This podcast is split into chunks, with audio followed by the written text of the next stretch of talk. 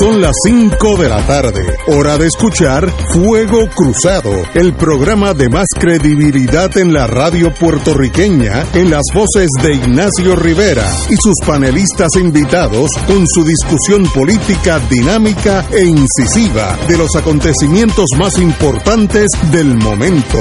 Fuego Cruzado comienza ahora.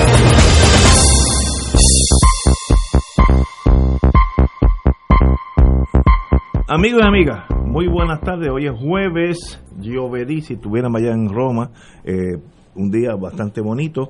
Ya el frío entra por la mañana. Yo nunca me arropo en casa y en estos días he tenido que arroparme porque yo estoy vivo en un piso 17 y está entrando ese e, ese aire bonito eso de las 3, 4 de la mañana. Eh, la verdad que está, esta es la mejor época del año.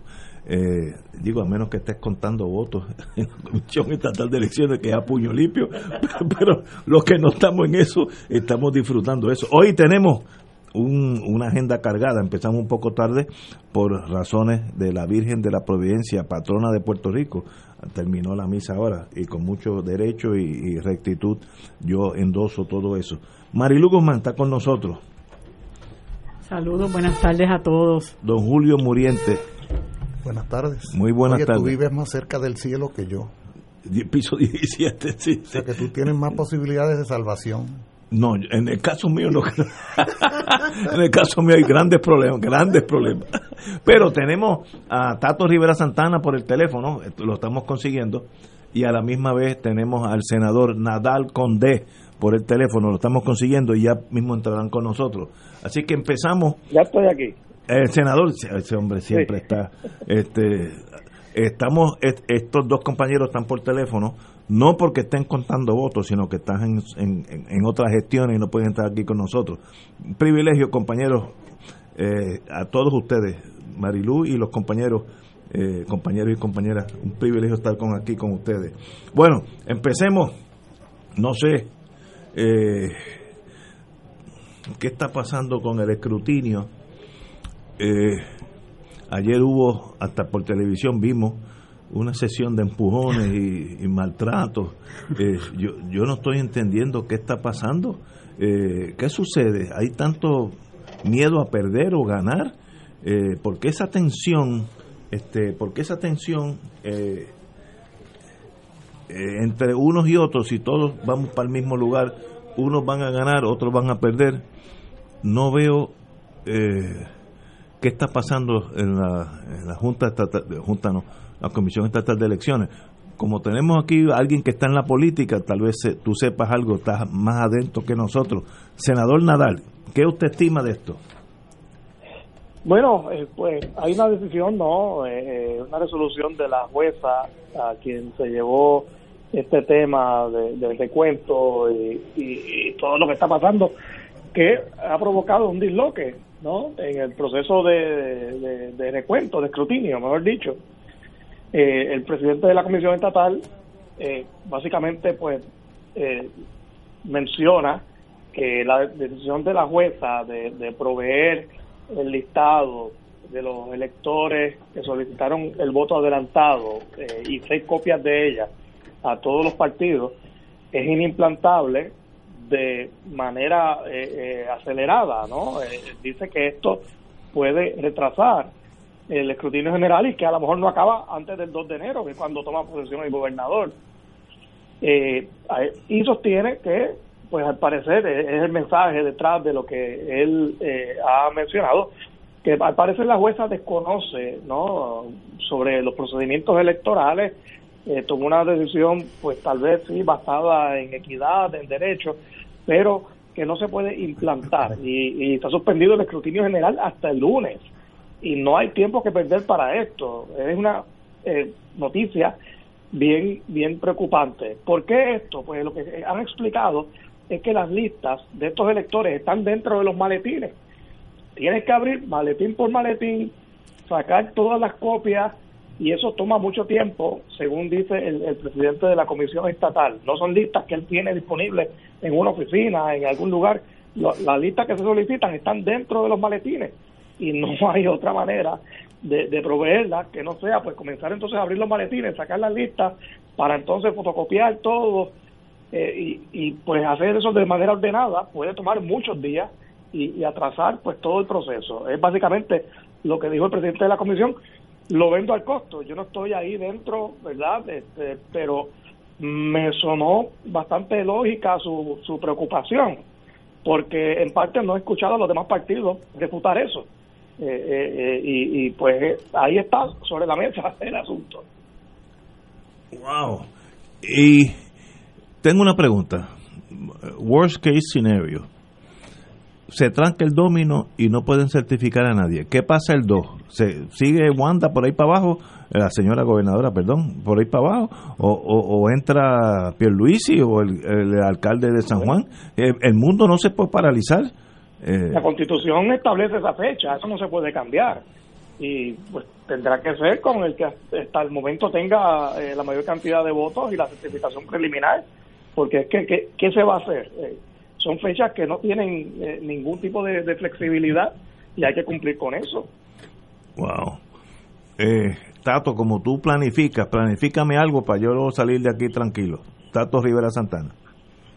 Bueno, Ignacio, acabo de entrar al programa, no sé de qué están hablando, aunque me imagino del escrutinio. del desastre el escrutinio, de la Comisión Estatal de Elecciones. Escrutinio, escrutinio, escrutinio, y mi pregunta es qué pasa si se tranca el sistema y no pueden certificar a, a los que van a asumir puestos. Eh, el 2 de enero, ¿qué hacemos? Bueno. lo que lo que debe pasar es que se resuelva antes de esa fecha. Y para eso los partidos políticos y sus comisionados deben discutir y atender la situación y tomar decisiones. Eh, yo creo que, que este desorden que ya es obvio que, que, ha ocurrido en la Comisión Estatal de Elecciones y que venía proyectándose desde mucho antes, eh, es resultado de todas las cosas que se han dicho sobre cómo se trató de, de controlar y manejar el proceso electoral por parte del el PNP y Tomás Rivera Chat con el famoso eh, ley electoral, la famosa ley electoral.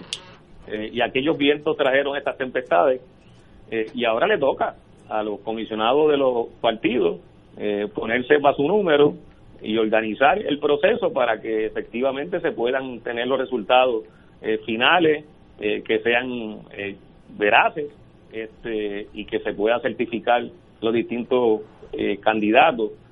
yo creo que, que hay que atender las preocupaciones que se han levantado. Han sido preocupaciones muy válidas. En el caso de Victoria Ciudadana hay una decisión de un tribunal eh, pidiendo que se entreguen unas listas, las listas no se han entregado. La última noticia que surgió hoy es que probablemente se entregan el lunes. Eh, esto lo que refleja es que realmente hay, hay un desorden y un descalabro en todo el proceso organizativo de la Comisión Estatal de Elecciones.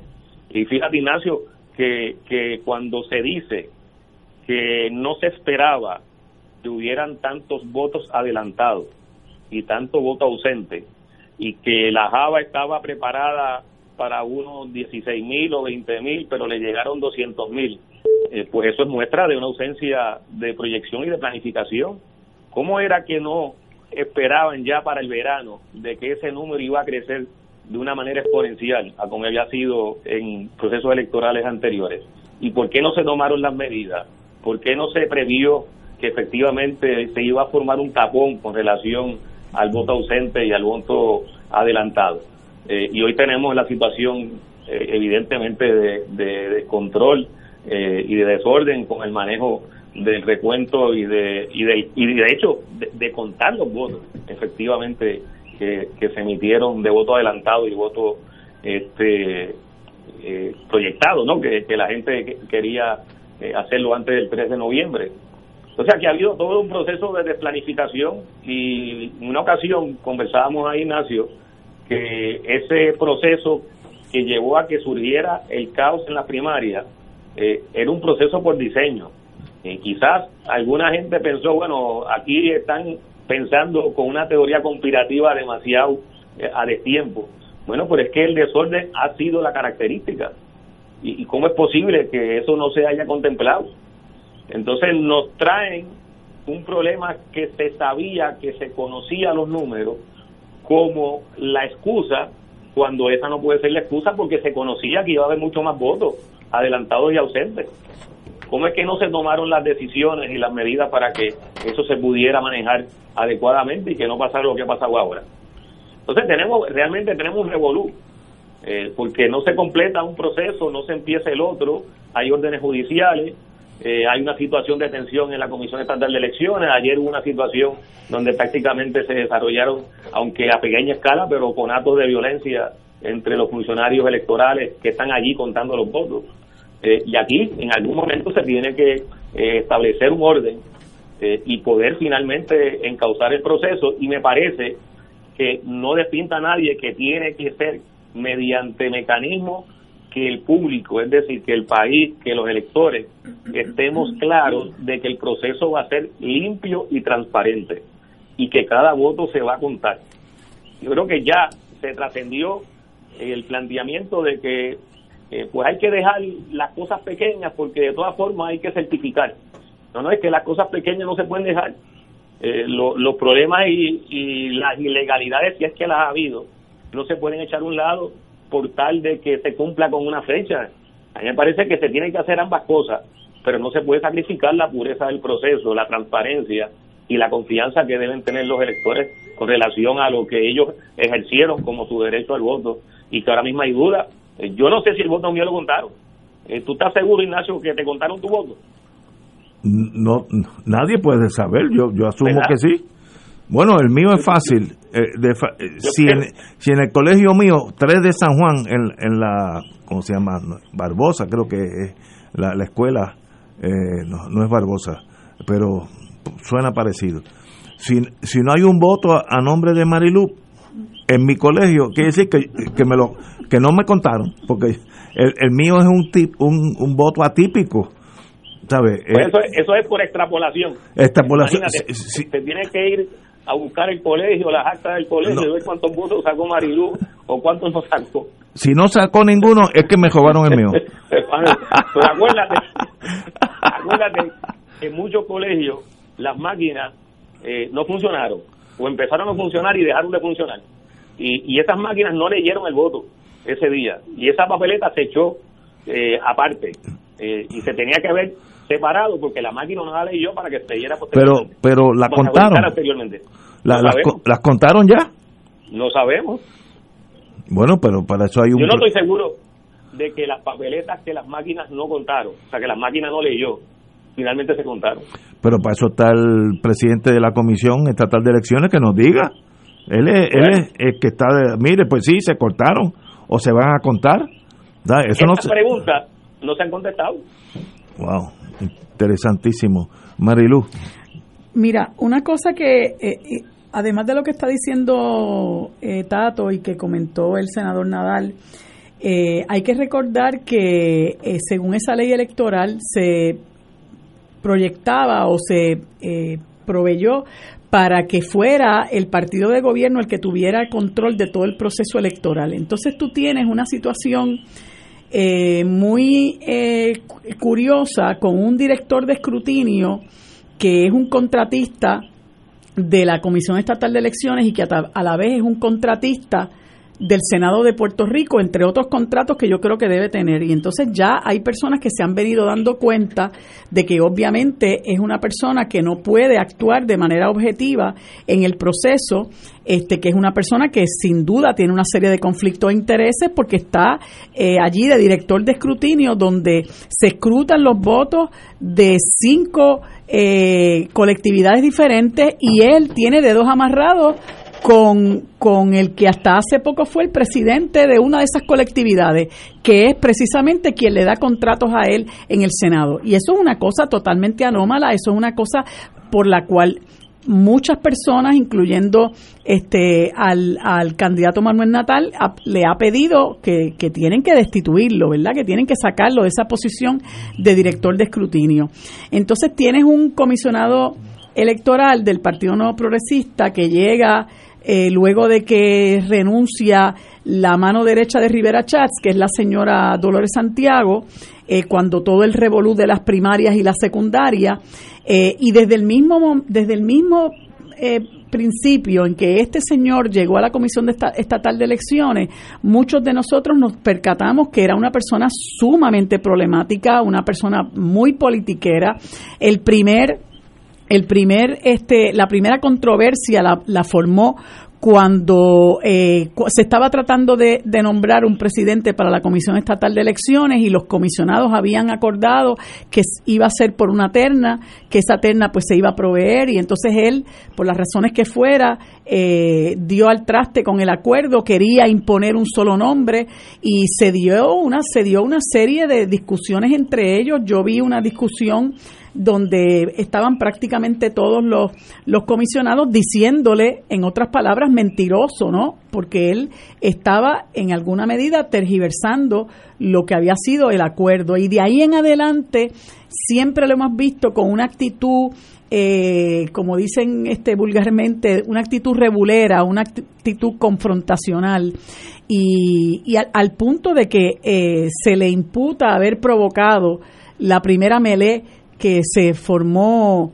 eh, ayer cuando utilizó un altoparlante y empezó a dar instrucciones de que el, de que el, el escrutinio no podía paralizarse y que no se iba nadie de allí hasta que no se acabara, un poco imponiendo su posición sobre, sobre la del director de escrutinio, la presencia de Edwin Mundo, eh, provocando a la gente allí. Este, se dice que pues hay un montón de empleados de, de Johnny Méndez, eh, o sea que eh, ahora el comisionado, el perdón, el presidente de la Comisión Estatal de Elecciones aduce que la juez fue inducida a error en la vista que hubo hace un par de días, no, hace un par de días creo, este eh, que la juez fue inducida a error y que la juez emitió una orden que es confusa, que es ambigua, que él no puede cumplir, eh, porque, bueno, esas, esas eh, listas como tal no existen. Y entonces yo me pregunto, bueno, fue inducida a error, pero es que él tenía un abogado allí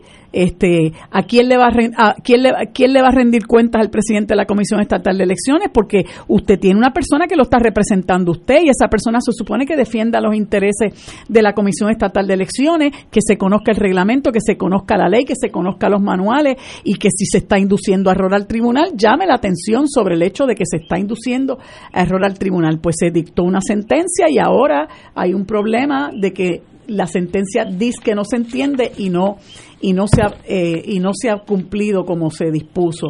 Y eh, el saldo de esto es que el país está en una total incertidumbre que ahora no se sabe. Digo, hay unas cosas que sí eh, se entiende que no, no van a ser disputa, no, no se van a disputar, como por ejemplo la victoria pírrica de, de, de Pedro Pierluisi sobre Charlie Delgado, ¿verdad? Pero hay otra serie de cosas que pudiera con el escrutinio eh, cambiar algunas posiciones legislativas. Está en juego la posición de Manuel Natal como alcalde de San Juan. Eh, así que la gente lo que está es en ascua, ¿no? Eh, y como decía Tato, pues es bien preocupante el, el, el revolú que tienen al interior de la Comisión Estatal de Elecciones, que si antes el país no tenía confianza en el proceso, ahora es mucho peor. Eh, por lo tanto, yo creo que una vez esto termine, eh, con la nueva composición de la legislatura, uno de los proyectos prioritarios tiene que ser eh, el, el, legislar una verdadera reforma electoral.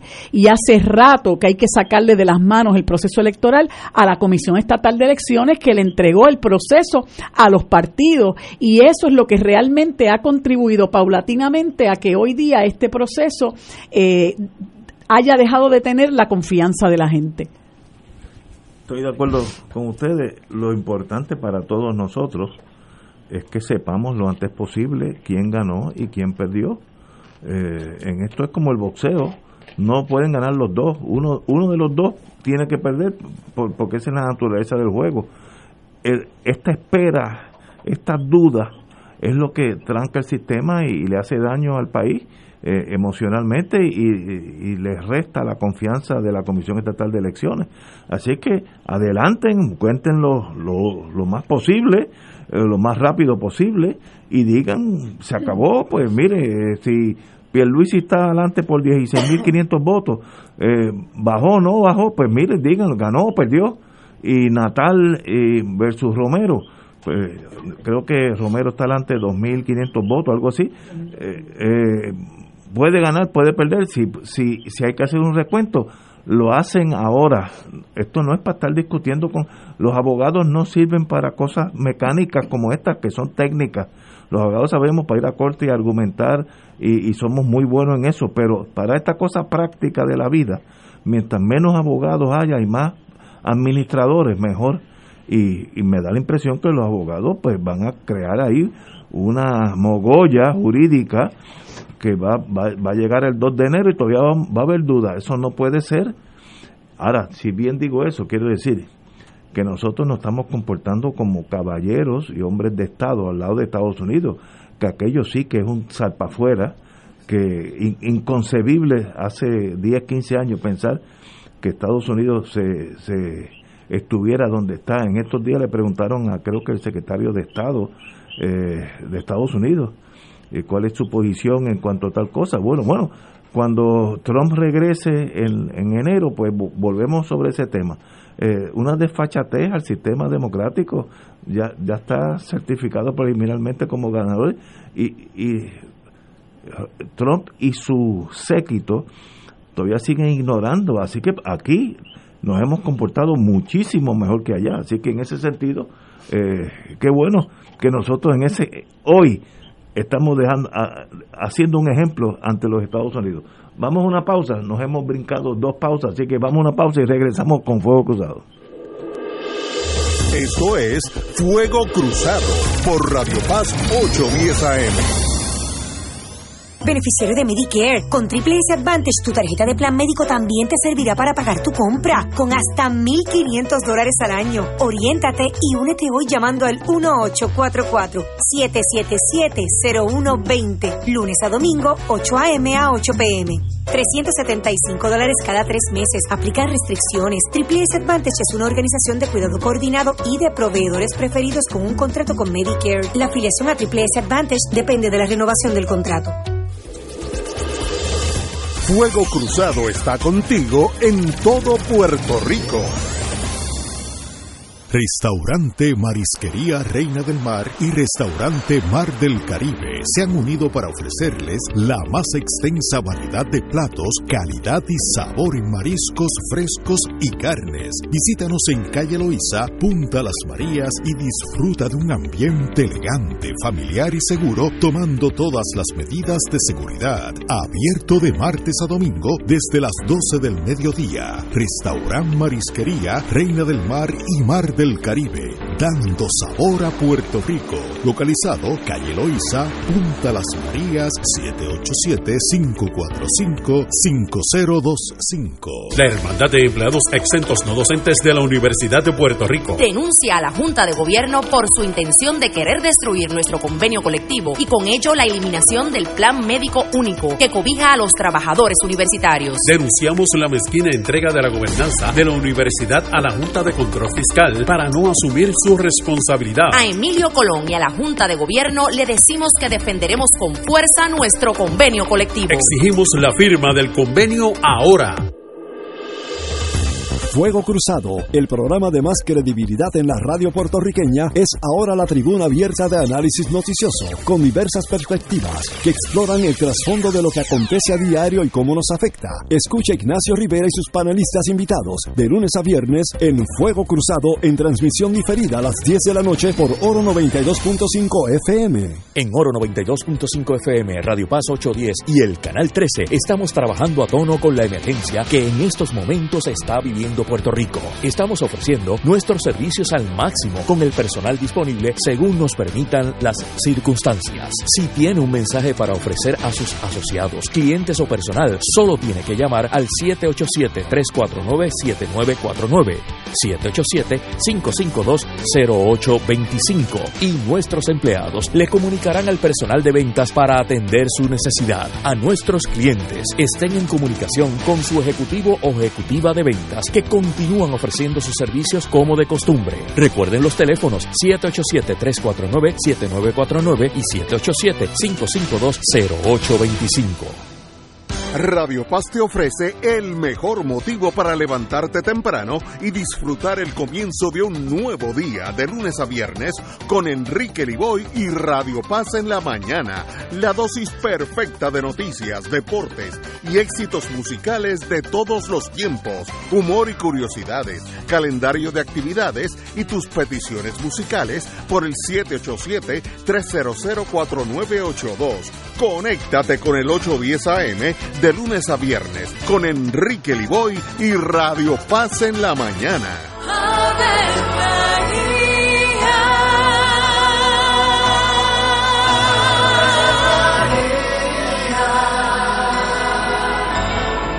El ángel del Señor anunció a María. Y ella concibió por obra del Espíritu Santo. Dios te salve María, llena eres de gracia, el Señor es contigo. Bendita tú eres entre todas las mujeres, y bendito es el fruto de tu vientre Jesús. Santa María, Madre de Dios, ruega por nosotros pecadores, ahora y en la hora de nuestra muerte. Amén. He aquí la esclava del Señor. Hágase en mí según tu palabra. Dios te salve María, llena eres de gracia, el Señor es contigo. Bendita tú eres entre todas las mujeres, y bendito es el fruto de tu vientre Jesús. Santa María, Madre de Dios, ruega por nosotros pecadores, ahora y en la hora de nuestra muerte. Amén. Y el Verbo se hizo carne. Y habitó entre nosotros. Dios te salve María, llena eres de gracia, el Señor es contigo. Bendita tú eres entre todas las mujeres, y bendito es el fruto de tu vientre Jesús. Santa María, Madre de Dios, ruega por nosotros pecadores, ahora y en Ruega por nosotros, Santa Madre de Dios. Para que seamos dignos de alcanzar las promesas de nuestro Señor Jesucristo. Oremos. Derrama, Señor, tu gracia sobre nosotros, que por el anuncio del ángel hemos conocido la encarnación de tu Hijo, para que lleguemos por su pasión y su cruz a la gloria de la resurrección, por Jesucristo nuestro Señor. Amén. Gloria al Padre, al Hijo y al Espíritu Santo. Como era en un principio, ahora y siempre, por los siglos de los siglos. Amén.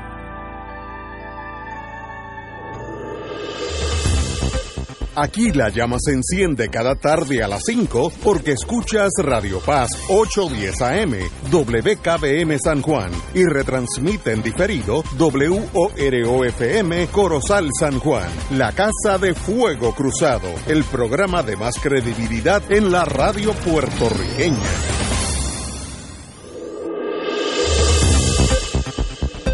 Y ahora continúa Fuego Cruzado. Esta entrevista es pagada. Amigos y amigas, si eres, si eres beneficiario de Medicare y miembro de la Alianza para la Salud del Pensionado, allá habemos unos cuantos aquí, no te puedes perder esa información. Me acompaña, amigo de Fuego Cruzado, Luis Rivas, de Triple S Advantage, para contarnos sobre los beneficios que este año le ofrecen a la Alianza. Antes, antes de ir a los detalles, háblanos, Luis, de la nueva tarjeta Triple S Advantage Mastercard. Eso me gusta. ¿Qué es y cómo funciona? Claro que sí, Ignacio. Esta es la primera vez que un plan médico en Puerto Rico combina en la misma tarjeta el plan médico con un método de pago. Tu tarjeta del plan médico en las cubiertas seleccionadas se convierte en una tarjeta Mastercard prepagada con la que cuidamos tu salud y también le depositamos dinero. Esta es la única tarjeta que necesitas para cuidar tu salud cuando vas al médico y para pagar en el supermercado o contratar servicios de limpieza y desinfección del hogar. Y esto, con la fuerza de nuestra gran red con más de 13.000 proveedores, no hay nada más que buscar. Danos más detalles de esos beneficios para compra de alimentos y limpieza del hogar. Estamos hablando de dinero cash. Claro que sí, Ignacio. Los miembros de la alianza cuentan con distintas cubiertas que cuentan con hasta 4 mil dólares al año para usarlos en compra de alimentos, pagar la entrega y contratar el servicio de limpieza. Lo más importante de esto es que como afiliado tú aplicas ese dinero como quieras. Lo puedes dedicar todo a la compra de alimentos o a la limpieza, que sí incluye desinfección contra el COVID-19, o lo puedes dividir como desees. Tú decides. Lo mejor es que, aunque somos el único plan que te ofrece 4 mil dólares, no tienes que sacrificar tus beneficios de salud para tenerlo. Además, estos beneficios son un gran apoyo para los cuidadores que muchas veces se encargan de estas tareas. Es importante aclarar, Ignacio, que que este beneficio no es dinero en efectivo. Se utiliza específicamente para pagar la compra o contratar servicio de limpieza y no cuentan como un ingreso. Entremos ahora, Luis Rivas, de Triple S Advantage, a los beneficios específicos de salud. Tengo que decirte, Ignacio, que a los afiliados de la alianza tienen con Triple S beneficios muy amplios dentro de los diferentes productos diseñados especialmente para ellos.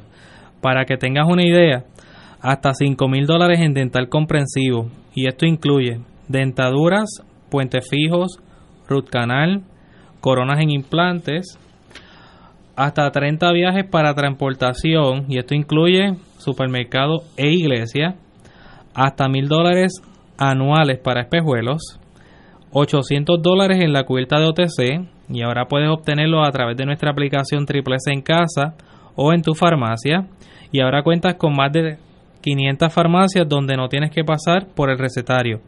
Y claro, fuimos los primeros en ofrecer cero copagos para medicamentos de marca y genéricos, incluyendo la insulina. Y ahora esto se ha ampliado a todos los medicamentos genéricos. También hemos añadido la ñapa, que le permite personalizar la cubierta y reforzar el beneficio que más le interese. El afiliado puede escoger entre dental comprensivo, visión, OTC o transportación. ¿A dónde podemos llamar los interesados para más información, Luis? Claro que sí, pueden llamarnos al 1-844-777-0116 de lunes a domingo de 8 de la mañana a 8 de la tarde y oriéntate hoy, no te dejes confundir, recuerda que de salud triple C sí sabe. 1-844 1-844 777 0116. Luis, como siempre, un privilegio tenerte aquí. Ya eres parte de Fuego Cruzado. Gracias, Ignacio, un placer. Señores, continuamos con Fuego Cruzado. En el día de hoy, y hoy como empezamos el programa... Ah, usted, usted quería, compañero Muriente, eh, indicar la última ronda, lo dejamos sin la palabra en la mano. Vamos a una pausa. Eh, no, vamos a una pausa, no. Continuamos. Usted tiene la palabra, compañero. Los, efectos de la Navidad que viene. no, es, no, el, escrutinio me tiene mal, el escrutinio me... Dime. Compañero Rivera Santana, en su exposición, mencionó en varias ocasiones la palabra desorden a, lo cual se añadieron otros calificativos como incompetencia. Eh, Marilú hablaba de la soberbia de ese funcionario. Eh, pero luego de que el compañero Rivera Santana mencionó la palabra desorden, lo que podría ser algo circunstancial, fortuito, eh, fruto de la incompetencia, pero hasta ahí, Luego María de Lourdes mencionó la palabra contratos. Y ya entonces estamos hablando de una situación que puede ir más allá de un mero desorden. Es decir, eh, tendríamos que pensar inevitablemente si aquí hay cálculo y premeditación y si hay intenciones y propósitos subyacentes que en la superficie no se perciben más que como un desorden, pero que bajo la superficie tienen otros propósitos. Eso que yo estoy diciendo, que pudiera sonar especulativo, no dudo yo que sea lo que piensa buena parte de nuestra población, porque ese desorden, pero ese desorden donde aparecen en escena estos personajes que aparte de desordenados, incompetentes y soberbios, tienen intereses creados a través de un contrato o de muchos contratos, provoca inevitablemente en la población desconfianza, desprestigio y absoluta falta de credibilidad en los procesos. O sea, aquí estamos no meramente ante la solución de un problema aritmético de votos más o votos menos. Aquí estamos ante la credibilidad de una institución que además el expediente que tiene esta institución durante los pasados meses es nefasto.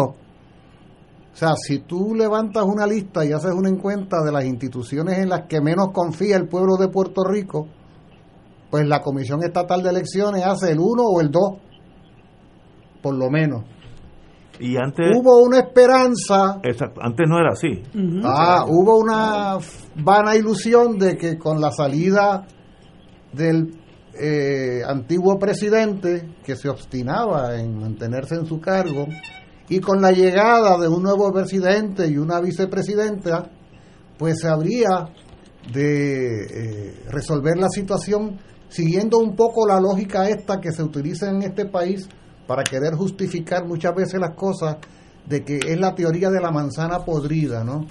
No, todas las manzanas, que, que, eso, eso es una imagen de país templado, ¿verdad? Porque aquí no se producen manzanas, sería eh, pues la, la, canasta de los aguacates podridos, ¿no? O de los mangos podridos, o de las guayabas podridas, ¿verdad? Entonces, claro, la teoría es, no, no, todas las guayabas, todos los aguacates, todos los mangos están buenos, todos, hay uno que está malo, uno. Tú sacas ese y todo lo demás eh, queda perfecto, ¿no? esa, esa pretensión de que es el fulano que hay que sacar para que todo cuadre. El problema es que aquí sacaron al fulano, metieron a otro sutano, y esto va de mal en peor, y aparecen otros fulanos, aparecen otros fulanos tenebrosos, como es el caso de Edwin Mundo, por ejemplo, ¿ah? que tiene licencia para matar aparentemente en este contexto eh, de la cosa electoral puertorriqueña, Oiga, todo esto a lo que conduce a, una desconfianza terrible. Se socavan las bases de una institución cuya institución, aún sin haber pasado por este trauma, ha sido cuestionada desde hace mucho tiempo.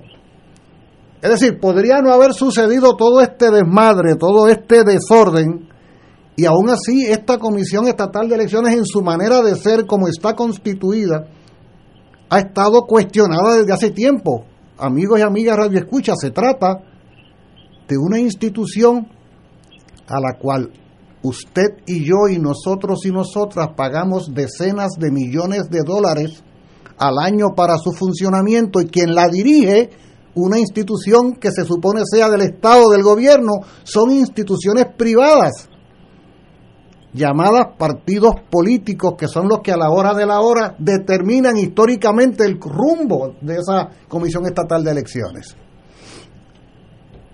Por eso, lo que plantea la compañera María de Lourdes de la necesidad de una profunda reforma eh, electoral es tan pertinente y es pertinente primero que todo, y no reaccionando meramente a este desorden de estos días, es pertinente desde hace mucho tiempo, si aquí ha habido hasta propuestas concretas de, de comisiones electorales distintas, siguiendo los ejemplos superiores que hay en otros países, en los cuales los partidos políticos son solo parte de la estructura electoral, pero no son quienes dirigen. Ustedes han visto que en este país quien decide quién es el presidente de la Comisión Estatal de Elecciones es el partido político que controla el gobierno. Una entidad privada decide sobre una entidad pública así de manera impune, de manera controladora, que es lo que va sucediendo en este debate que estamos teniendo ahora sobre lo que está sucediendo en este conteo. De manera que yo creo que no debemos conformarnos con que el desorden y la garata se calmen. Yo creo que no debemos conformarnos con que incluso aparezca alguna gente competente a funcionar allí para que aquello cuadre y no debemos conformarnos con que a la larga, como decía el compañero Rivera Santana, se acaben de contar los votos y dilucidar las diferencias antes de la fecha indicada para que haya el correspondiente juramentación de los, de los incumbentes. No, no debemos conformarnos con eso porque eso es meter el problema debajo de la alfombra hasta la siguiente ocasión. A mí me parece que la ocasión se presta, valga la redundancia, la ocasión se presta precisamente para ir más allá. Tú, María de Lourdes, sacaste 32 mil votos, me decías hace un rato, por ahí cerca. Pero el día 2 de noviembre, por así decirlo, eras tú y tus hijas. El día 4 eras tú, tus hijas y 32 mil personas que votaron por ti, ¿verdad?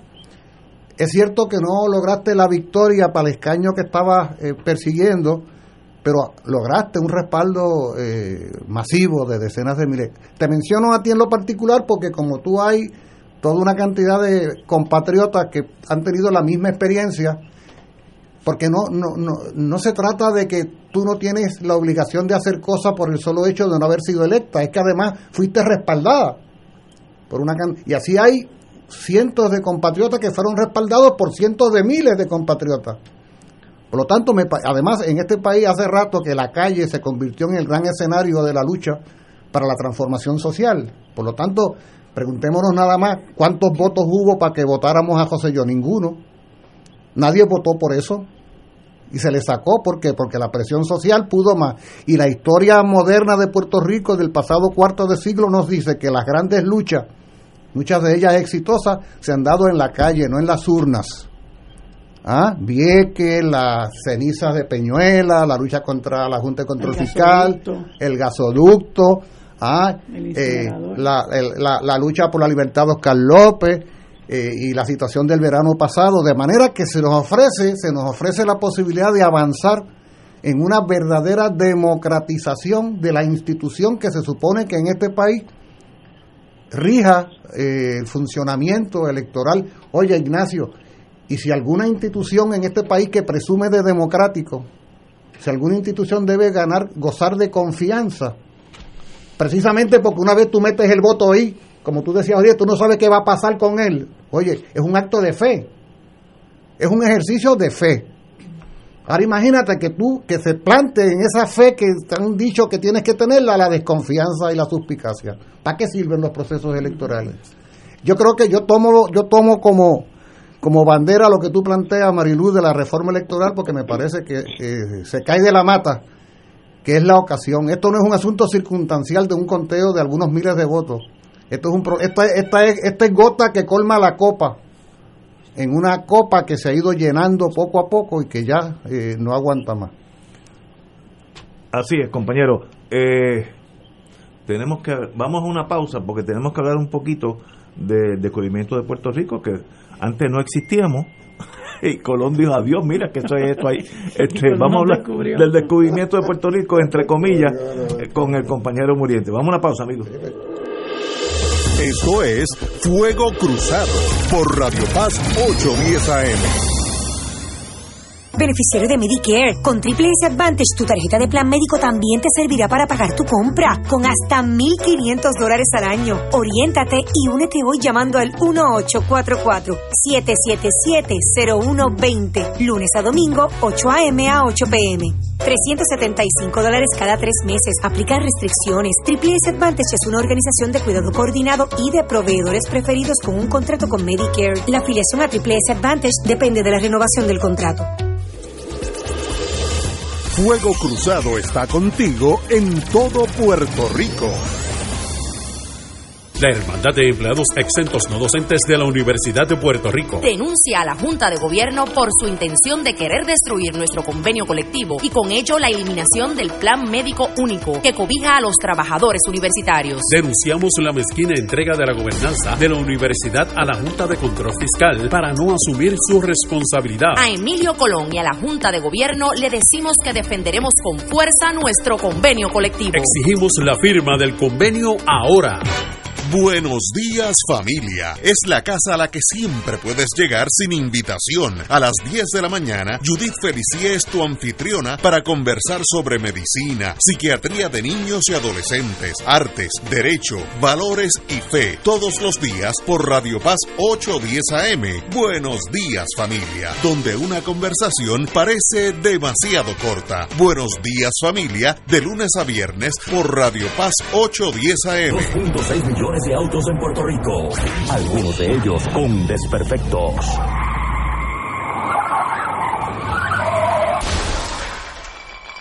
Autocontrol.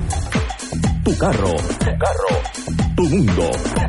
Lunes a viernes a las 11 de la mañana por Radio Paz 810 AM.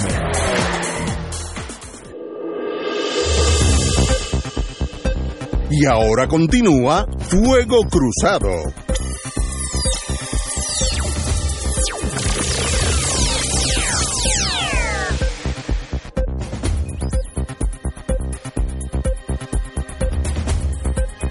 Regresamos amigos y amigas. Hoy se celebra el descubrimiento de Puerto Rico. Eh, yo me lo brinqué y... Oiga eso de descubrimiento. No, pero yo, yo de verdad tengo que admitir, yo fui al correo hoy a echar correo, eh, carta y adiós, porque está cerrado?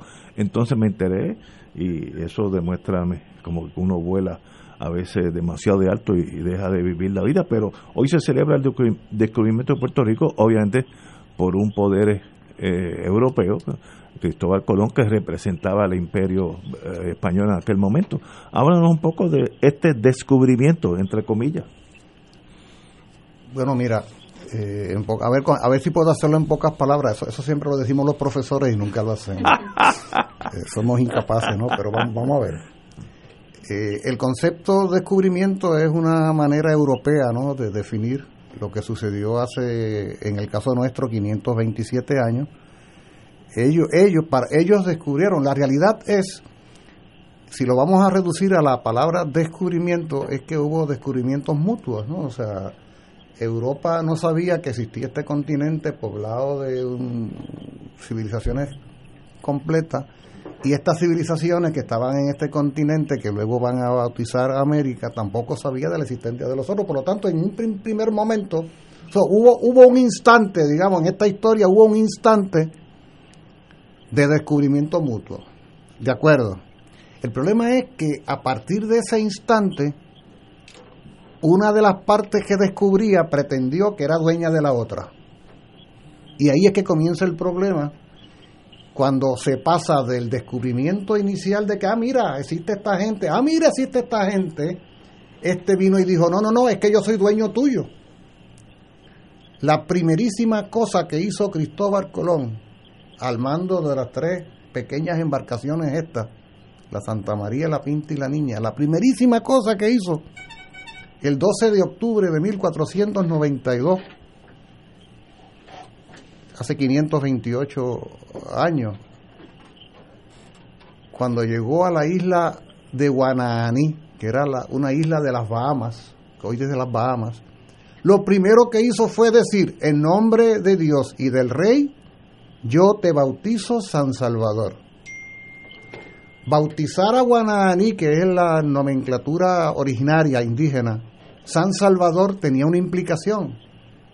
Quería decir, en nombre de Dios y del rey, esto comienza a ser propiedad de Castilla y León. O sea, yo comienzo a ser el representante de la propiedad de mi reino.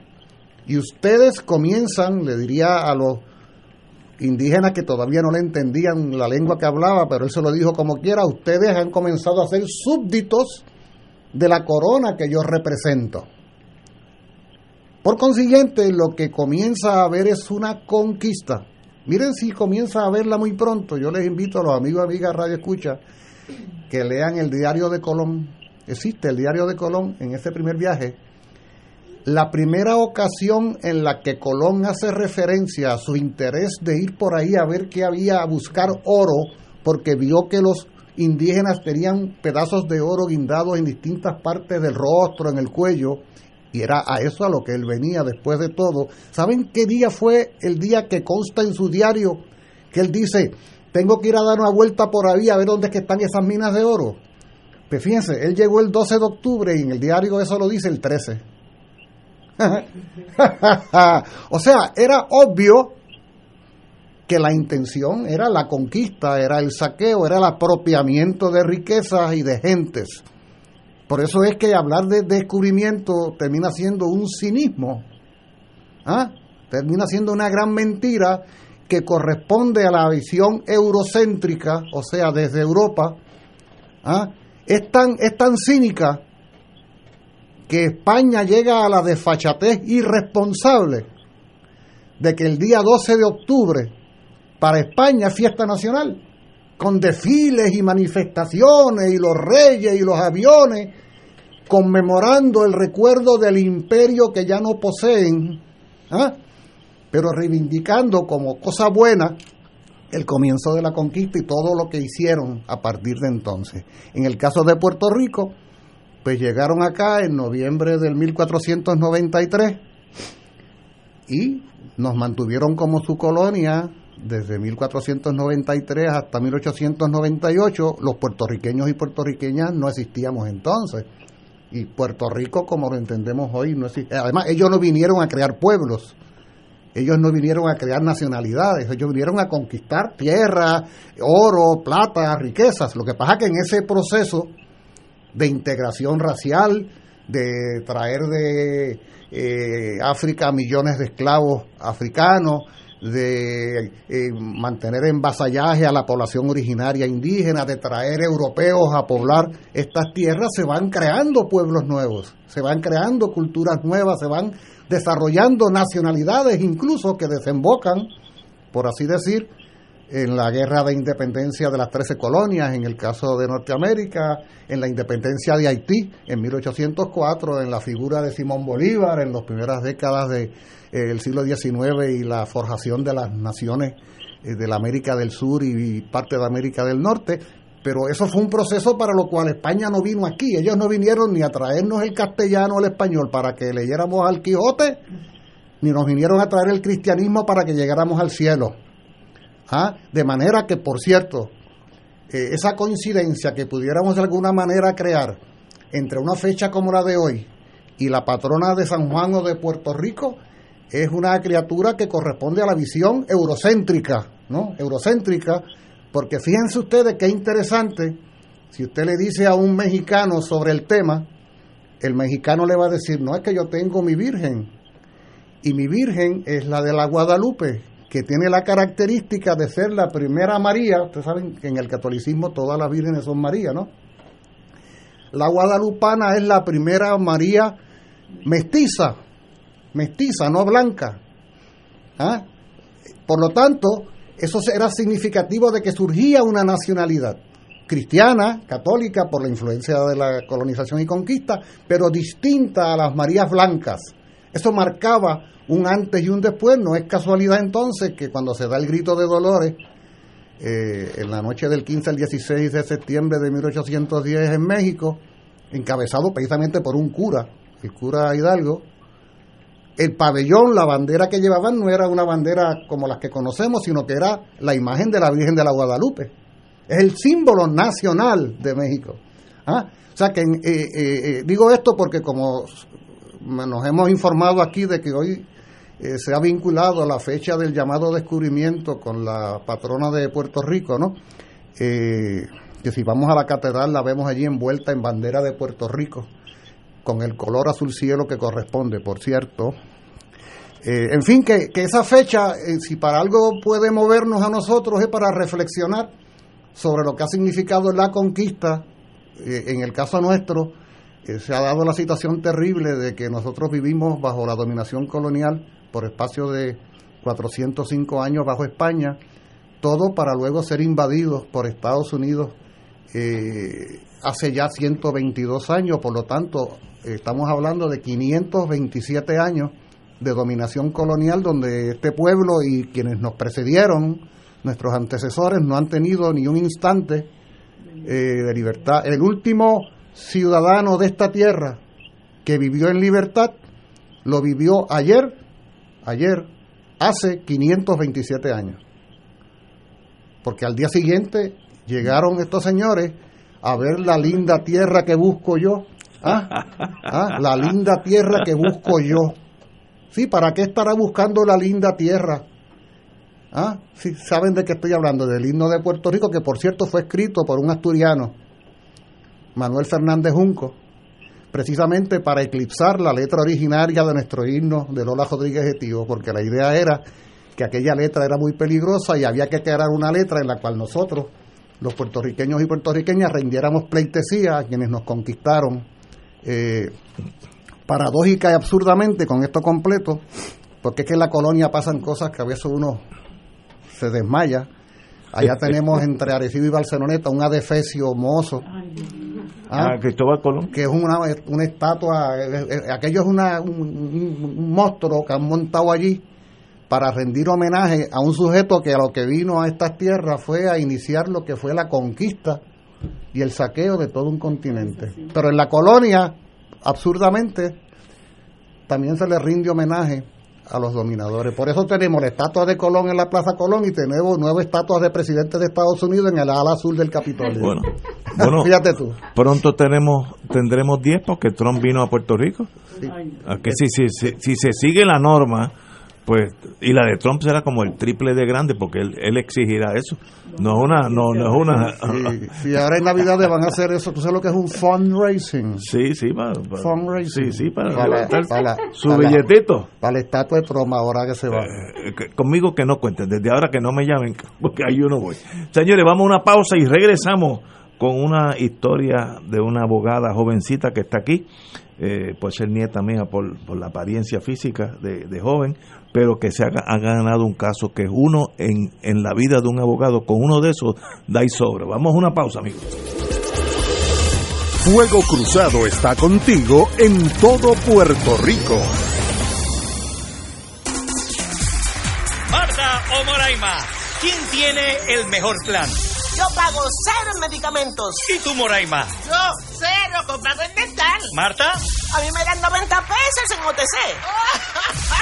y a mí 5 mil en dental. Ambas ganan con MMM Elite, el plan que cuida tu salud y tu bolsillo. Llama y oriéntate.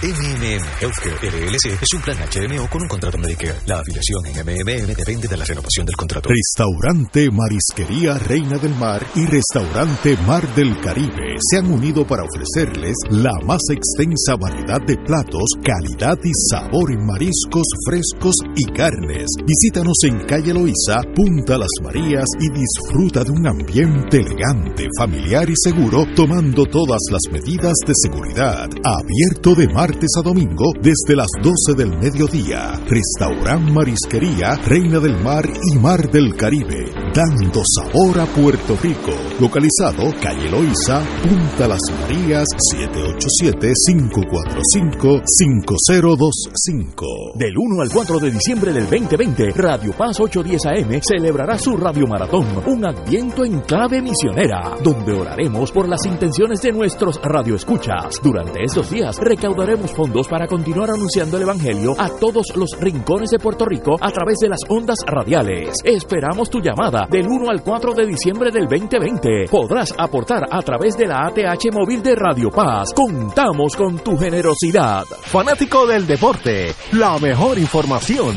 y el mejor análisis lo escuchas los sábados a las 2 de la tarde por Impacto Deportivo con Javier Sabat y el más completo elenco en deportes por Radio Paz 810 AM y en las redes sociales Facebook, Impacto Deportivo, Radio PR, Twitter e Instagram, Impacto underscore Deport.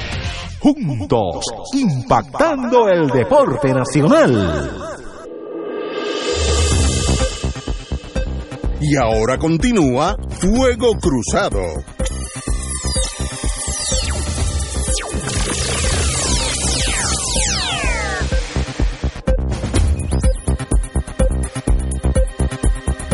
Como dije anteriormente, tenemos con nosotros la licenciada compañera abogada Iris Yaritza Rosario de Asistencia Legal.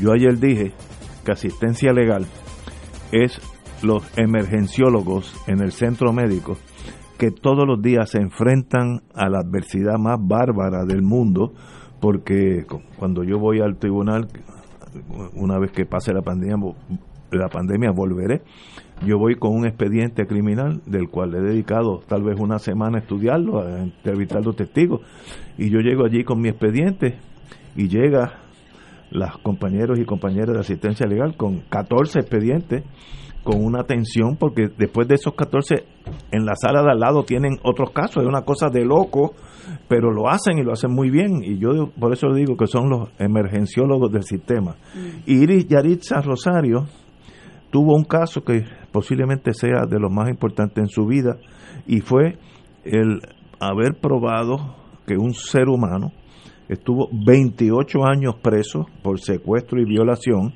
cuando en realidad era inocente.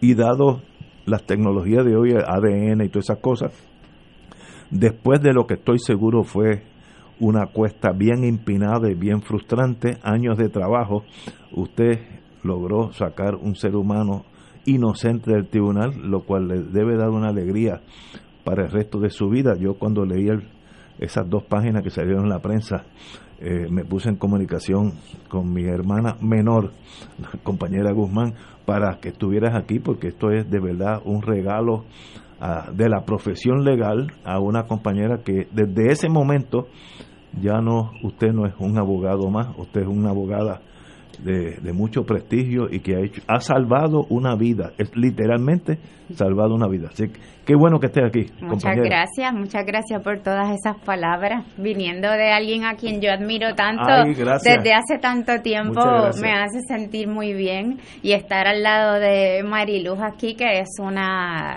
guerrera de asistencia legal también, sí. Profesor Julio Muriente me dio clases en el, en el bachillerato de ciencias políticas. Así que estoy muy feliz de estar aquí con ustedes. Y yo me siento muy satisfecha de, del trabajo que hice, donde quiera que me han entrevistado, he dicho que esto es un trabajo hecho con mucho amor desde la Defensoría Pública que como le dije a Benjamín Torres Gotay, siempre ha sido estigmatizada como una defensoría de, poca categoría, compuesta de personas que, que no dan alegadamente el grado, ¿no? Y, todo lo contrario, eh, la Sociedad para Asistencia Legal es una entidad sin fines de lucro que, porque en los últimos años ha ido perdiendo muchos recursos económicos, pero que con todo y eso está compuesta de personas que, sin importar la adversidad, con la que se encuentran a diario, eh, pues hacen un trabajo eh, importante, ¿no? Este, yo trabajo en una división de la Sociedad para Asistencia Legal que se llama la División de Remedios Post Sentencia. Es una división que se creó precisamente para atender a toda la población de personas privadas de su libertad, que actualmente en Puerto Rico son 9.000 eh, aproximadamente. Y José Armando Torres fue también eh, representado por la Sociedad para Asistencia Legal en los 90, cuando este caso ocurrió. Una abogada muy joven en ese momento, pero muy comprometida también, que luego de haber visto el primer reportaje que se hizo en el periódico hace cuatro años atrás, porque este caso se ha litigado por espacio de cuatro años. Se han hecho más de 25 o 30 mociones al Tribunal de Primera Instancia. Se han, se han hecho dos cerciorarios al Tribunal de Apelaciones, un cerciorario al Tribunal Supremo, dos reconsideraciones al Supremo. Eh, pues Rebeca Viera fue la abogada que vio ese caso y, y ella se quedó muy afectada, ¿no? Porque eso lo sabemos las personas que litigamos en el ámbito del derecho penal. Hay casos que nos impactan, que nos hacen daño y que en el caso de ella la obligaron casi a, abrirse paso en otro ámbito eh, del derecho. Lo vio excelentemente bien, lamentablemente eh, creo que eh, José Armando tuvo mala suerte porque estaba viviendo una época de mucho punitivismo en Puerto Rico. No es que ahora no la vivamos, ¿verdad? Pero en ese momento era eran los 90, era el boom de, del populismo punitivo. Él tenía 17 años cuando eh, una víctima, una perjudicada que nunca hemos puesto en cuestionamiento, Em, lo identifica eh, como uno de los tres agresores sexuales que la agredieron a ella eh, una noche en la base aérea Muñiz. A partir de ahí, pues el sistema lo primero que hace es renunciarle a la jurisdicción con ese esquema tan trágico que, que, que tiene Puerto Rico y que tienen todos los estados de Estados Unidos y que no se conoce en el mundo esa ficción jurídica que permite que una persona que en cualquier otro lugar sería inimputable sea juzgado tal cual y como si fuera imputable, eh, pues le renuncian la jurisdicción, lo llevan entonces al tribunal de adultos y allí es juzgado por un jurado que tuvo un veredicto de 9 a 3. este y el, desde el principio, eh, un, dos de los tres verdaderos eh, agresores sexuales fueron al tribunal y hablaron con el abogado de él en la renuncia de jurisdicción y le dijeron, fuimos nosotros dos y esta tercera persona. Se identificaron con nombre, apellido y apodo. El abogado eh, lamentablemente no hizo nada con esa información. Y posteriormente, cuando la Sociedad para Asistencia Legal asume la representación legal, empieza a hacer todos los trámites para que esas personas testifiquen durante el juicio. Ya uno de esas personas, que era primo de José Armando, había eh, sido clasificado como un sospechoso y por tanto cuando lo llevan al tribunal eh, y tiene una vista en ausencia del jurado ante la juez, dice, no, yo no voy a testificar porque yo me amparo en mi derecho a no autoincriminarme. Y ahí entonces entra el testimonio del abogado como, como excepción a la prueba de referencia por el testigo estar no disponible y dice, el, a mí dos de los eh, alegados perpetradores me dijeron que fueron ellos dos y este tercero y que José Armando no fue. Y otra testigo se sentó y contó también cómo uno de los agresores sexuales le había contado cómo fue la violación. Y el jurado pues lamentablemente no, no le creyó. Muchos años después, el primo de José Armando que está todavía confinado por este caso, hizo muchas cartas diciendo que José Armando no había participado de la agresión sexual. José Armando escribió muchísimas mociones y nunca eh, le dieron la razón. Hasta que un día eh, su, un conocido de él en la cárcel le escribe, nos escribe a nosotros para que le ayudásemos a conseguir la libertad bajo palabra. Nosotros le ayudamos y entonces se le escribe y dice, por favor, ayúdenme y yo examino el expediente y digo, ah, bueno, pero es que no se le puede conseguir la Junta porque lo condenaron a 224 años de cárcel. Por lo tanto, su derecho a ser elegible a la Junta bajo palabra es cuando tenga 100 años.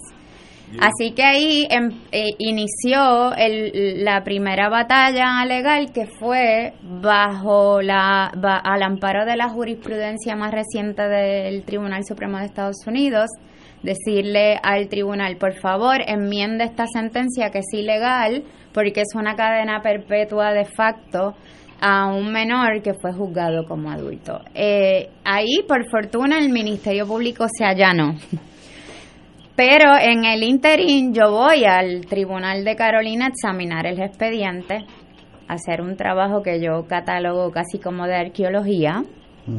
Y eh, estaba el, el, expediente intacto, estaban las transcripciones del juicio, estaba la foto de la rueda de detenidos, que era la típica foto de un line-up completamente sugerido, donde había un triángulo invertido, el tercero era José Armando, él era el único que tenía un bigote real, los otros cuatro tenían bigotes pintados y eh, se leía de la transcripción que los miembros de los perdón los componentes de esa rueda de detenido habían dicho su nombre eh, cuando se acercaron al cristal, ¿no? Para que la perjudicada los viera.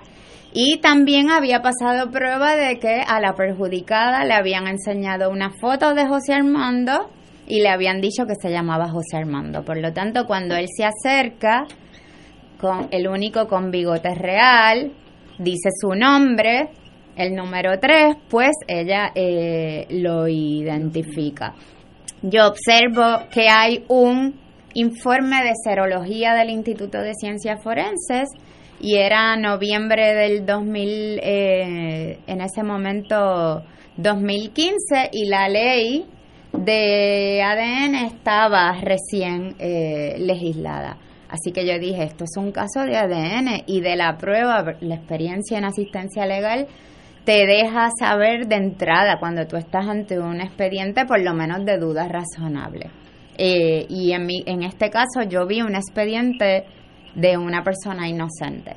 Así que inmediatamente fui a visitarlo, ahí confié mucho más en el caso porque José Armando es una persona con un temple, con mucha tranquilidad, eh, que a simple vista se ve que es una persona noble. Y eh, yo le dije, bueno, yo creo que tú no participaste, que tú no estuviste allí. Yo voy a solicitar un análisis de ADN, esto va a ser bien cuesta arriba y necesito saber que tú no estuviste allí, que me, por favor, que me lo jures, porque si estuviste allí, esto se va a saber exactamente. Y él me dijo, yo no estuve allí. Cuando, luego de que se le enmiende la, la sentencia, eh, entonces se somete lo que se llama una solicitud de traslado de evidencia, porque la, ya el instituto nos había dicho que todas las muestras tomadas eh, en el Rape Kit habían sido, estaban desaparecidas, no estaban ya más en el Instituto de Ciencias Forenses y que lo único que ellos entendían que podía estar era un pantalón que tenía la perjudicada que ellos habían trasladado a la comandancia de Carolina. Así que entonces nosotros le preguntamos a la policía, ¿ustedes tienen ese pantalón? Sí, tenemos ese pantalón. Y ahí le solicitamos al tribunal, traslade ese pantalón al Instituto de Ciencias Forenses. Y el tribunal dice, no, la ley de ADN no permite eso. Y además la ley de ADN está, solamente tiene vigencia de un año porque tenía un término de caducidad. A mí eso me resultó tan... Eh, absurdo que yo dije, esto en el Tribunal de Apelaciones va a terminar. No terminó en el Tribunal de Apelaciones. El Supremo va a arreglar esto, pensé. El Supremo no acogió el cerciorari. Obviamente hubo una disidente de, del juez que siempre disiente en derecho penal. Eh, y el juez Estrella dijo, bueno, aquí el Estado habilitó un procedimiento para que las personas puedan probar su inocencia y en este caso, por una arbitrariedad, no se le está permitiendo a este señor que haga uso del mismo, ¿no? Cuando yo veo que se me cierran las puertas en el Supremo, pues entonces hago algo que nunca había hecho y es acudir ante un periodista de mucho renombre y Benjamín Torres Gotay eh, lee el caso, piensa inmediatamente lo mismo que yo y decide que va a ir a, entrevistar a José Armando. Saca la historia sobre, sobre la vida de José Armando, sus alegaciones y las, eh, eh, las posturas tanto del Ministerio Público como del Tribunal respecto a que, a que la ley ya no tenía eh, vigor en Puerto Rico. Y al otro día, los representantes Johnny Méndez y Quiquito Meléndez entonces se comprometen a que van a enmendar la ley y le, le le colocan a la ley una cláusula el Departamento de, Justicia se opuso. Se opuso, sí. Y la, lo dirigía Wanda Vázquez García. En ese momento, sí. Y, y lo más increíble es que ellos dijeron que la ley no estaba vigente cuando el Instituto de Ciencias Forenses recibe dinero precisamente porque tiene una ley de ADN. Eh, así que yo no sé cómo podían articular ese, esa postura porque no, no correspondía.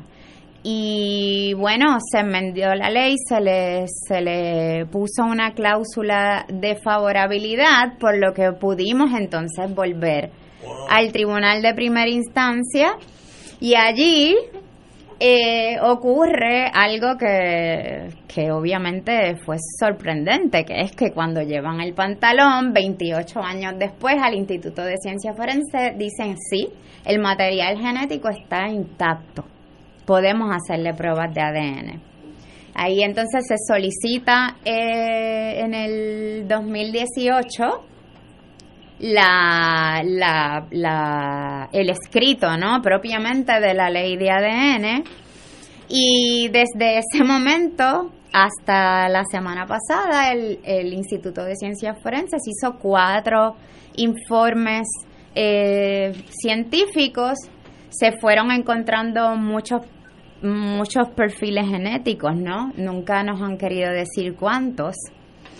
Eh, porque no era tan sencillo, no era, no era excluirlo nada más, en todos él estaba excluido, pero era eran tres agresores sexuales, por lo tanto teníamos que encontrar por lo menos tres perfiles genéticos para que él, estando excluido, fuese exonerado. Bueno, pues hubo múltiples perfiles genéticos, nunca nos dijeron si todos eran distintos, en algún momento nos dijeron más de dos, pero cuando contrainterrogamos se negaron a decirnos tres. Más de dos no son tres, eh, argumentaron los peritos.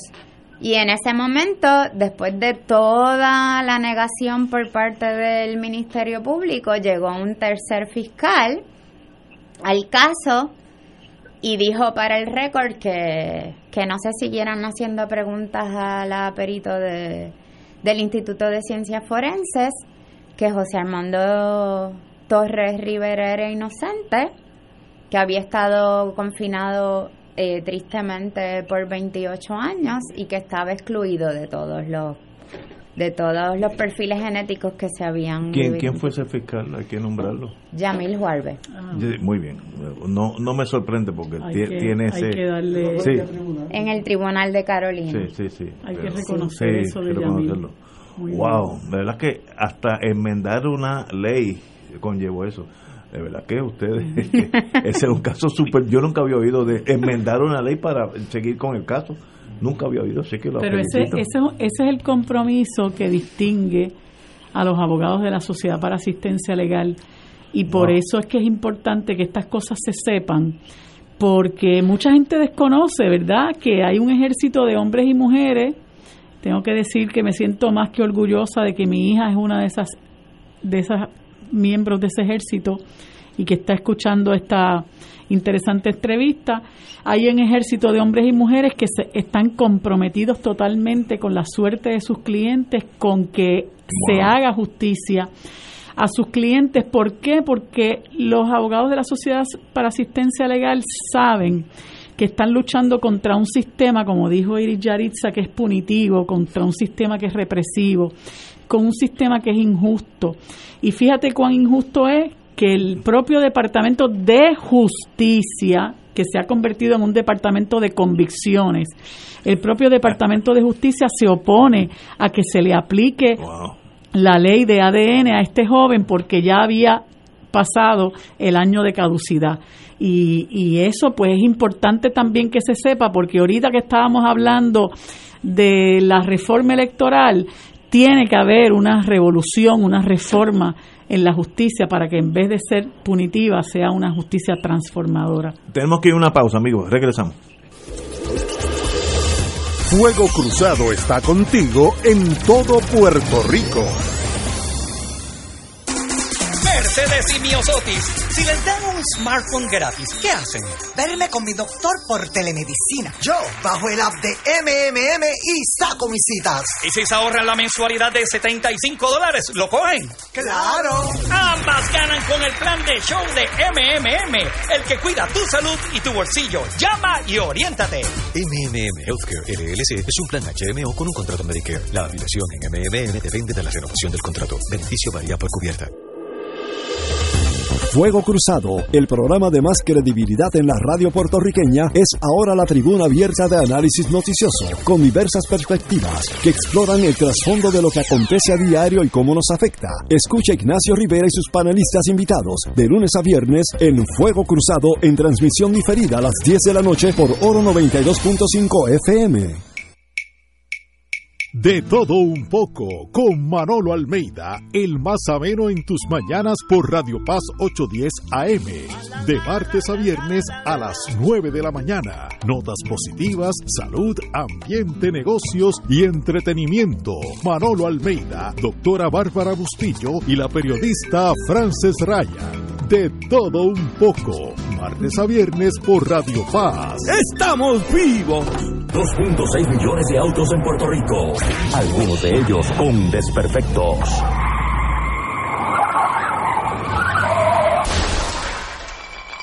Autocontrol. Tu carro. Tu carro. Tu mundo. Lunes a viernes a las 11 de la mañana por Radio Paz 810 AM.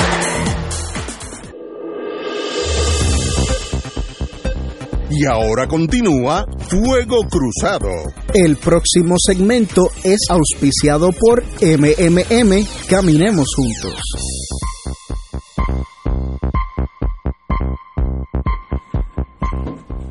Compañero senador, ¿está en la línea? Compañero senador. Estoy, estoy. Muy bien. Usted tiene ante sus micrófonos la licenciada Iris Yaritza Rosario de asistencia legal con el, un caso que para mí es eh, hacía años que, que, no hacía muchos años no veía un caso tan bonito como eso como decimos los abogados tan bonito como ese. Compañero. No no hay duda estoy de acuerdo contigo. Eh, antes de comenzar con el caso le digo a Julio Muriente que se salvó que no pude ripostar lo que dijo sobre el descubrimiento. Pero bueno vamos al caso. Continúa con el Mira, caso. yo yo en realidad cuando leí esa noticia eh, en el nuevo día yo me emocioné no eh, eh, y, le, y vi también unas entrevistas que se le hicieron en la televisión al que fue convicto eh, erróneamente.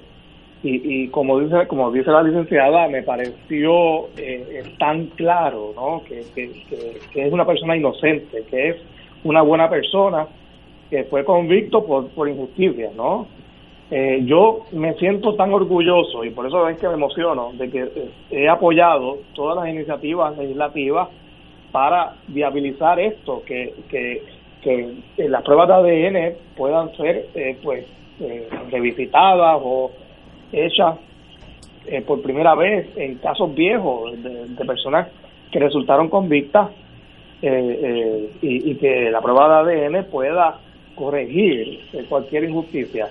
Igualmente, hace poco se aprobó el proyecto de ley, ya es ley, eh, para eh, mirar de nuevo estos casos en que personas que fueron convictas por veredictos que no fueron unánimes, esto es siguiendo no eh, el caso del Tribunal Supremo reciente, pues también que puedan ser escarceladas y que existan nuevos juicios. Yo, el sistema está tiene que estar hecho para que mejor que haya un culpable fuera de la cárcel a que haya un inocente en la cárcel. Eh, para mí la cárcel es un castigo eh, eh, cruel, sobre todo en Puerto Rico, donde no existe rehabilitación y cualquier mecanismo para mirar con lupa estas convicciones tiene que ser apoyado por todos nosotros. Y yo felicito a la, a la licenciada por la labor que hizo. hay una, una vida que ella ha salvado y espero que sean muchas más, ¿no? las que se logren eh, eh, salvar eh, y, y, y, sacar personas de la cárcel que no deben estar ahí. Y, y, te digo, Ignacio, y a los que están allí en el estudio y a, y a Tato que está también por el teléfono, yo me emocioné cuando, cuando supe de ese caso. Excelente. Tato, ¿estás en la línea? Sí, Ignacio, claro. Muy bien, tiene dos minutos. Mira, mis primeras palabras son de reconocimiento a la amiga licenciada por ese trabajo tan dedicado que, que le dio a este caso, que sé que también se lo da a otros casos, eh, pero que ilustran la, importancia de lo que planteaba Marilu. Hay que hacer una reforma en todo lo que se conoce como el sistema de justicia para que sea realmente un sistema de justicia. Eh, no hay duda de que ante los tribunales eh, no van en igual condiciones personas de escasos recursos económicos de aquellos que tienen los recursos para poder contratar eh, la defensa, los abogados, los peritos, etcétera. Eh, y esa desigualdad, que muchos las consecuencias las decisiones sean decisiones injustas, eh, pero tremendamente injustas, eh, como en este caso de, de esta persona que estuvo 28 años. 28 años es una cosa espantosa eh, en la cárcel injustamente siendo inocente. A, a mí me viene el recuerdo, y con esto cierro mis comentarios, Ignacio, cuando yo estuve tres meses en la cárcel federal por ser desobediente civil. Eh, yo, yo te fui a visitar, yo te fui a visitar. ¿Tú, tú tuviste, tú tuviste preso? Yo no sabía eso, Tato. Sí, sí, estuve tres, tres meses allí porque fui de incidente o sea, usted que fue el juez que, que vio el, el caso donde yo estuve, eh, me dijo, bueno, como usted era incidente, le voy a echar tres meses, y a los demás le echó 30 días. Wow. bueno, pero mi, mi experiencia en, en la cárcel eh, que me sorprendió, me realmente me impresionó, fue ver tantos confinados que en las horas que tenían de, de, compartir entre el resto de la población penal, que era cuando desayunábamos, almorzábamos y estábamos en las áreas comunes, ellos estaban estudiando sus casos. Eh, y yo les pregunté a algunos de ellos, eh, bueno, ¿y, qué tú haces con tu caso? Y no, yo estoy revisando mis casos, estoy revisando las leyes.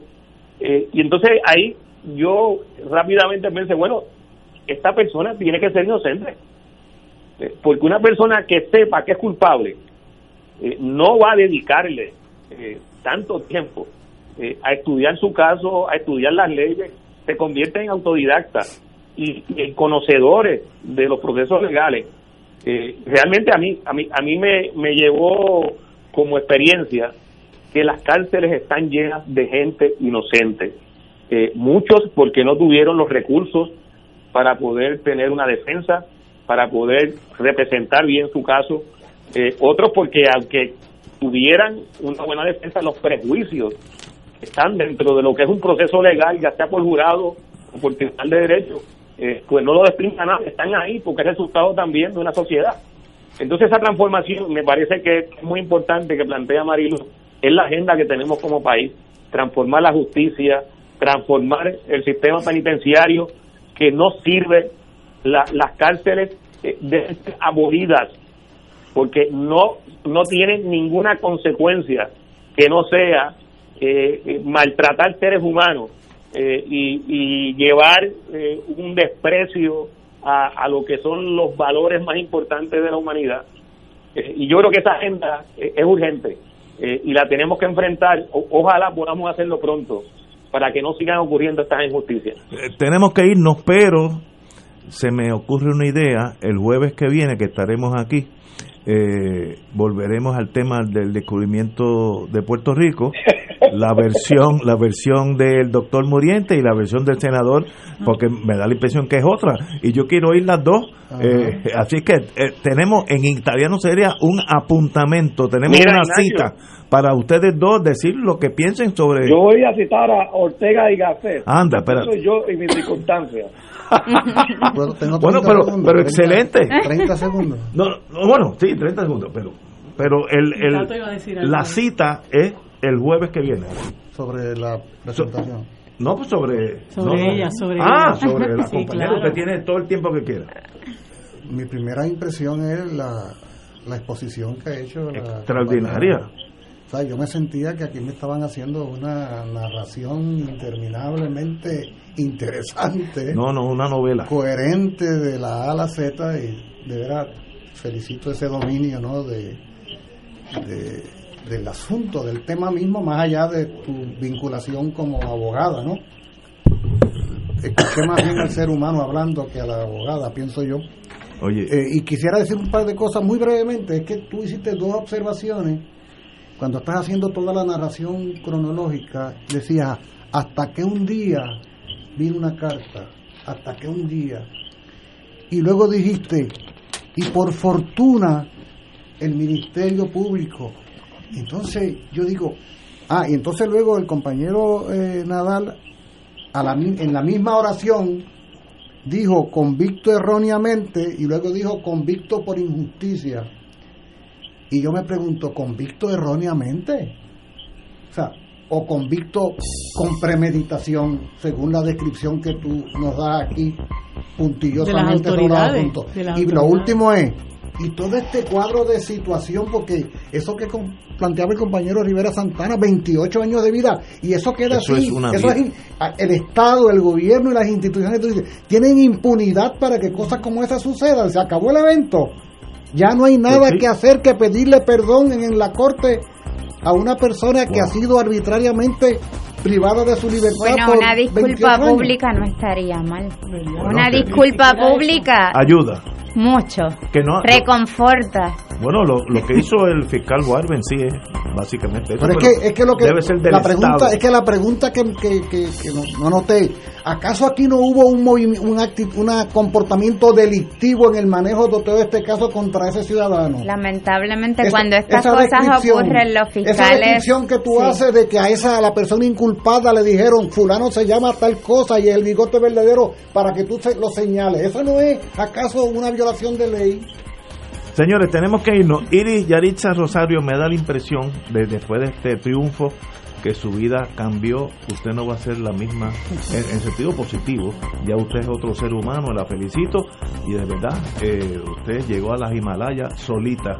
Así que qué bueno tener abogados de ese prestigio. Gracias. La felicito. Y de paso, ya me dijeron, el jueves que viene no vamos a tener la, el enfrentamiento del descubrimiento porque es Thanksgiving pero el otro jueves de arriba. No, no, pues es la misma cosa. es la misma historia. va, a ser, va, a ser enjaulado. es la misma cosa. El Thanksgiving no vamos a estar aquí, pero el otro apuntamento, ya eh, tienen una cita. Oye, ustedes dos. Se comieron pavo el jueves para irse a matar indios el viernes.